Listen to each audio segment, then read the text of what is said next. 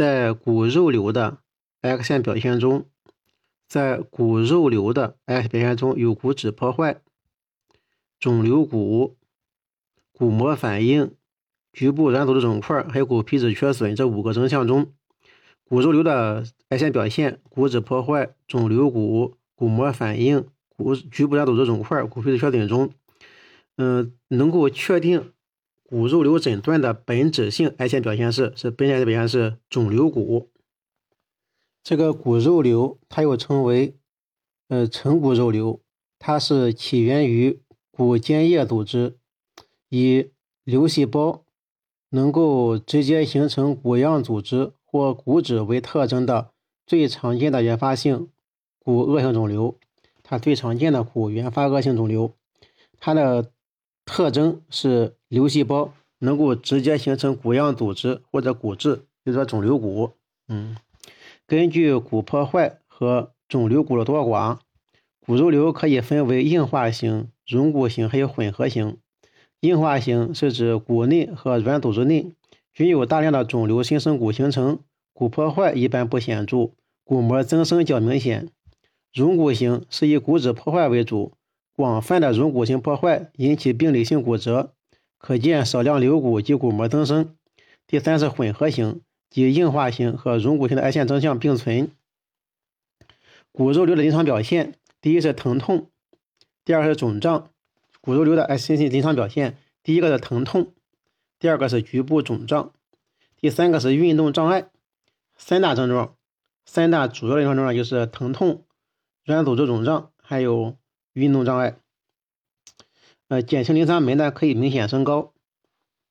癌线表现，呃，第一，溶骨性癌线表现的第一是溶骨性骨质破坏与瘤骨形成是骨肉瘤的基本特征。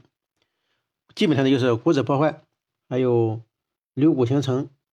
骨质破坏多始于干骺端的中央或边缘。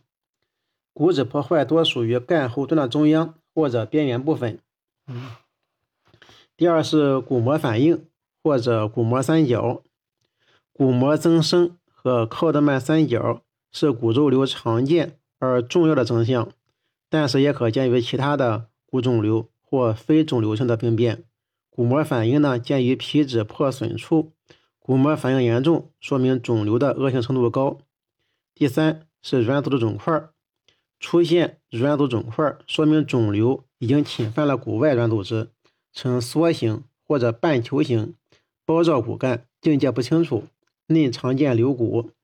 第四是肿瘤组织内可见残留骨和肿瘤骨。第五，髓腔扩张。第六，肿瘤在癌线片上，肿瘤较少经喉板或关节软骨而直接侵犯骨骺和关节。第七，病理骨折了。在 CT 上，CT 表现，CT 上。可见松脂骨的斑片状缺损，骨皮质破坏呈虫食状、大块样缺损或不规则变薄，边缘不规则，偶尔可见轻度肿胀。第二，肿瘤组织内可见肿瘤骨形成，肿瘤骨特征是本质性改变。第三，横断面上，嗯，在横断面方向上可出现骨膜三角。CT 上可以看见软组织密度肿块的第四条。第五条呢？CT 增强扫描，肿瘤实质部分也是非骨化部分呢有明显强化。MR 表现，第一，T1 向上表现为不均匀的低信号，T two 向上是不均匀的高信号。第二呢是核磁显示细小骨化和钙化能力远不及 CT。第三呢，磁共振上可见环形不规则肿块，边缘多不清楚。增强扫描和灌注可以反映肿瘤的血供和肿瘤的分化。鉴别诊断：第一，骨肉瘤需要与急性骨髓炎鉴别。骨髓急性炎呢，它急性发病，全身症状明显，骨质破坏范围广泛，软组织内没有肿瘤骨或肿瘤软骨及其钙化或骨化，就是全起病急，全身症状。破坏范围广，没有肿瘤骨或肿瘤软骨。第二是骨肉瘤需要和埃文斯肉瘤进行鉴别。埃文斯肉瘤呢是边界模糊、以渗透状、虫实状骨破为特点。第二呢，埃文斯肉瘤呢是骨膜反应通常是侵袭性。第三呢，埃文斯肉瘤常有病变大小不相匹配的软组织肿块。嗯，骨肉瘤主要成分是肿瘤性的成骨细胞、肿瘤样的骨样组织以及肿瘤，嗯，肿瘤骨。还可见到肿瘤性的软骨组织和纤维组织，绝大多数位于髓腔，也可位于皮质、皮质旁、骨膜、骨表面和骨外。按发生部位，可以分为髓性骨肉瘤和表面骨肉瘤，也可分为原发性和继发性两种。继发者是指在原先某种骨疾病的基础上发生的骨肉瘤，如。畸形性骨炎、慢性化脓性骨髓炎的基础上，和骨受到放射线照射后发生的，这都是继发性的。